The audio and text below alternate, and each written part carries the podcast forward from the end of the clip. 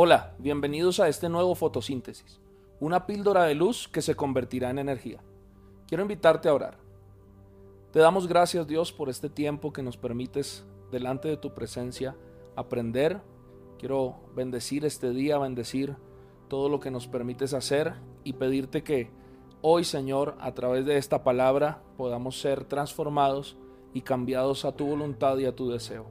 En el nombre de Jesús. Amén quiero hablarte de algo importante para nuestro caminar diario con Dios y se trata de la intimidad.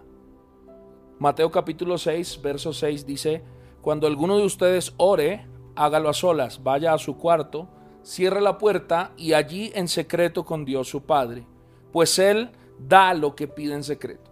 Hay varias claves importantes que te pueden servir para tu vida diaria con el Señor. Lo primero que quiero enseñarte es que todo lo público siempre sucede primero siempre en la intimidad. No hay cosa que sea más contundente en la vida espiritual que una persona que tiene frutos de intimidad.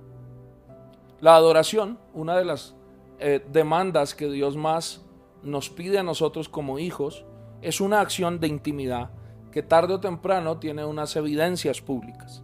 Y por eso quiero hablarte de la historia de una de las personas eh, quizás un poco más íntimas con Dios que podemos encontrar en la Biblia y es David.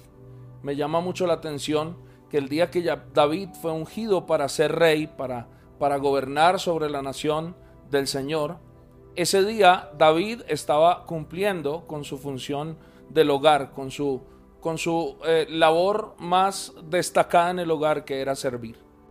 En 1 Samuel 17 se nos habla de la historia de David cuando fue encomendado por su papá para ir a llevar una encomienda a sus, a sus hermanos, a sus otros hijos que estaban en la guerra. Cuando David va con una canasta llena de pan y queso, hay varias cosas importantes que debemos entender. Y es que David encuentra eh, eh, visiblemente el llamado de Dios, el deseo de Dios para su vida, ejecutando una labor que para muchos es sencilla o que es tenida en poco como lo es hacer un domicilio. En un domicilio encontró un reto, un desafío para su vida que más adelante se convirtió en la excusa para entrar al llamado de Dios. Quizás hay cosas en nuestra vida que Dios nos permite vivir o experimentar desde la intimidad, cosas que quizás muchas personas no pueden verlas, solo tú y Dios las saben. Es importante entender que mucho de la vida espiritual que va a suceder en nosotros sucede en lo íntimo. Hay muchas luchas que tú tienes a solas con Dios. Hay muchos pensamientos que vienen en momentos de intimidad con el Señor, donde tú quizás eh, proyectas que todo está normal, que todo está bien, pero en lo íntimo hay luchas, hay batallas, hay peleas, es más, hay confrontaciones en donde a veces sentimos que no vamos a lograr cosas. Por eso es importante entender que en la intimidad es donde Dios nos da la fuerza para llegar al destino que Él trazó para nuestra vida.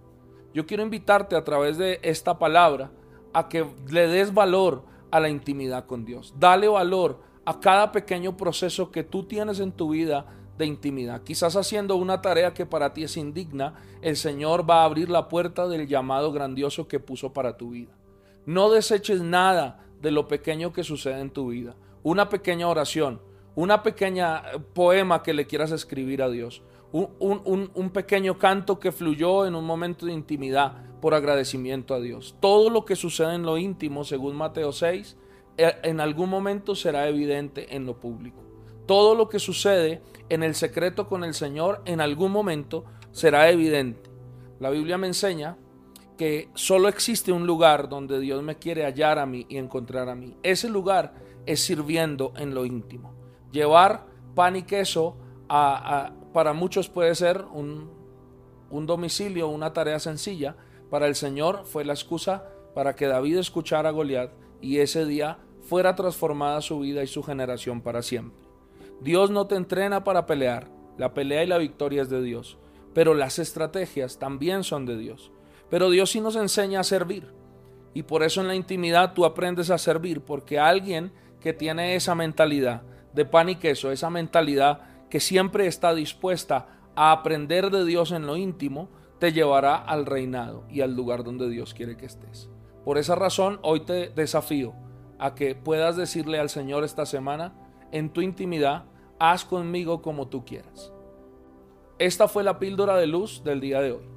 Nos vemos mañana en un nuevo fotosíntesis. Bendiciones.